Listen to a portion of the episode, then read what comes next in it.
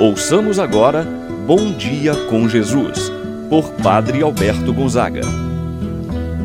Estou pensando em Deus, estou pensando no amor, estou pensando em Deus, estou pensando no amor. Bom dia, meu irmão, bom dia, minha irmã.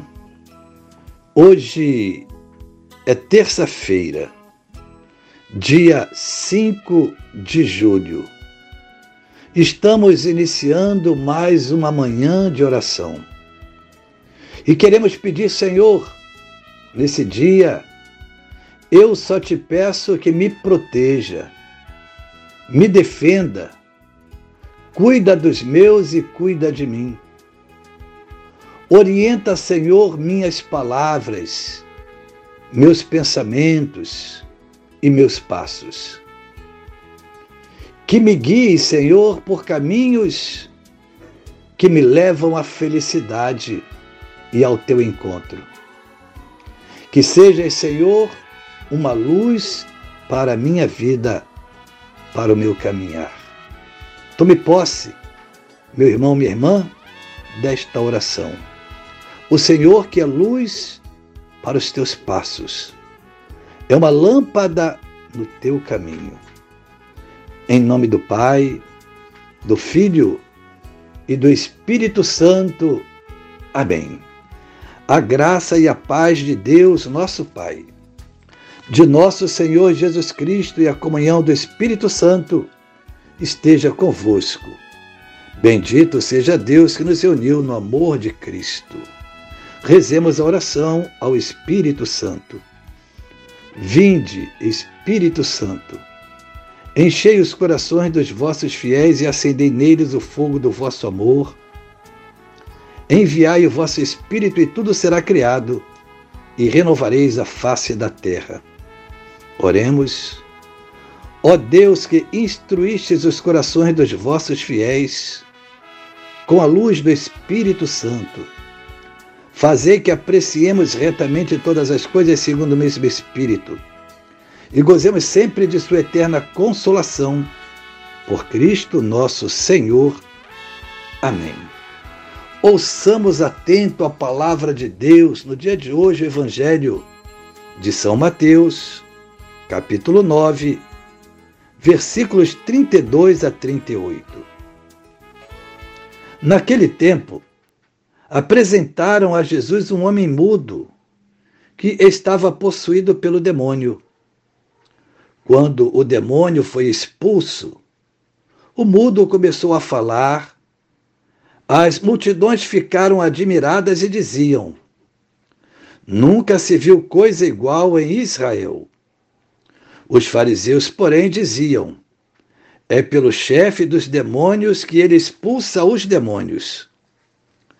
Jesus percorria todas as cidades e povoados, ensinando em suas sinagogas, pregando o evangelho do reino e curando todo tipo de doença e enfermidade. Vendo Jesus as multidões, compadeceu-se delas, porque estavam cansadas e abatidas como ovelhas que não têm pastor. Então, Disse a seus discípulos: A messe é grande, mas os trabalhadores são poucos. Pedi, pois, ao dono da messe que envie trabalhadores para a sua colheita. Palavra da salvação. Glória a vós, Senhor.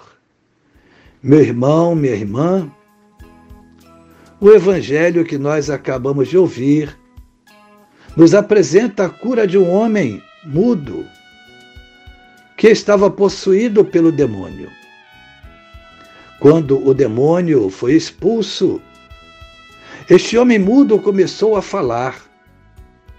Jesus, que passa fazendo bem, vai demonstrando os seus dons, isto é, os dons de Deus para aqueles que vivem à margem aqueles que vivem nas sombras.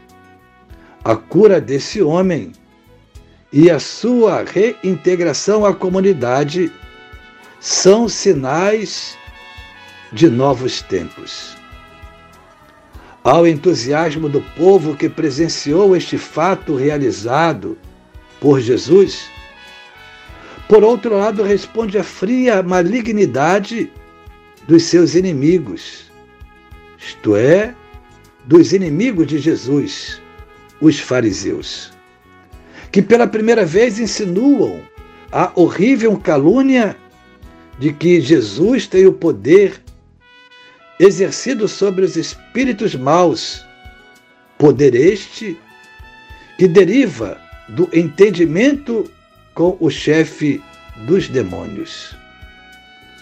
Eles se sentiram ameaçados e procuram então desmerecer a ação libertadora de Jesus, acusando de ser ou de estar agindo em nome de Beuzebu, o príncipe dos demônios.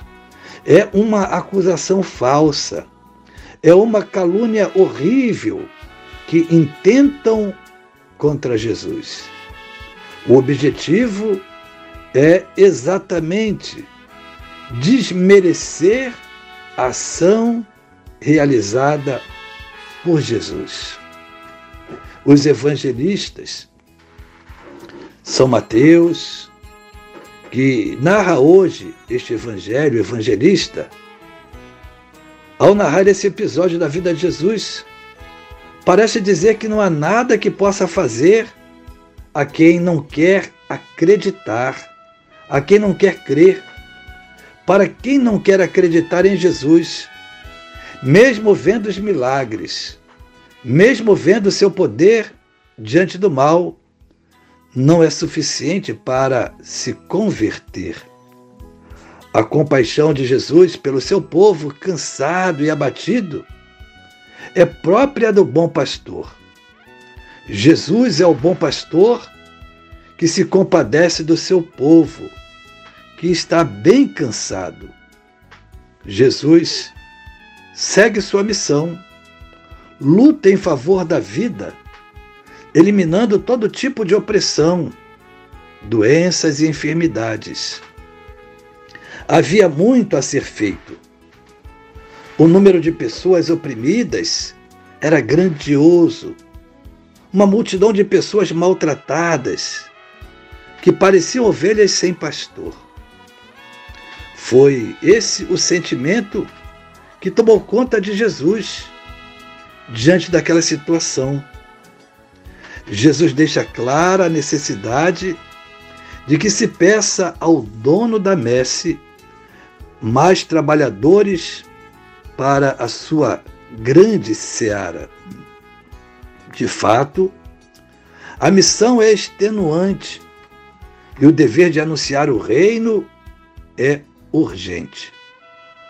Por isso, Jesus sente compaixão ao contemplar aquela numerosa multidão que estava sofrendo. Para que o carinho e o cuidado de Deus se façam sentir pelos que sofrem, para que a cura do mal seja uma realidade em suas vidas, é preciso que haja discípulos dedicados à missão recebida pelo Mestre. Rezemos, pois, ao dono da messe que possa suscitar numerosas e santas vocações para a Igreja, assim seja. Pai nosso que estais nos céus, santificado seja o vosso nome. Venha a nós o vosso reino, seja feita a vossa vontade, assim na terra como no céu.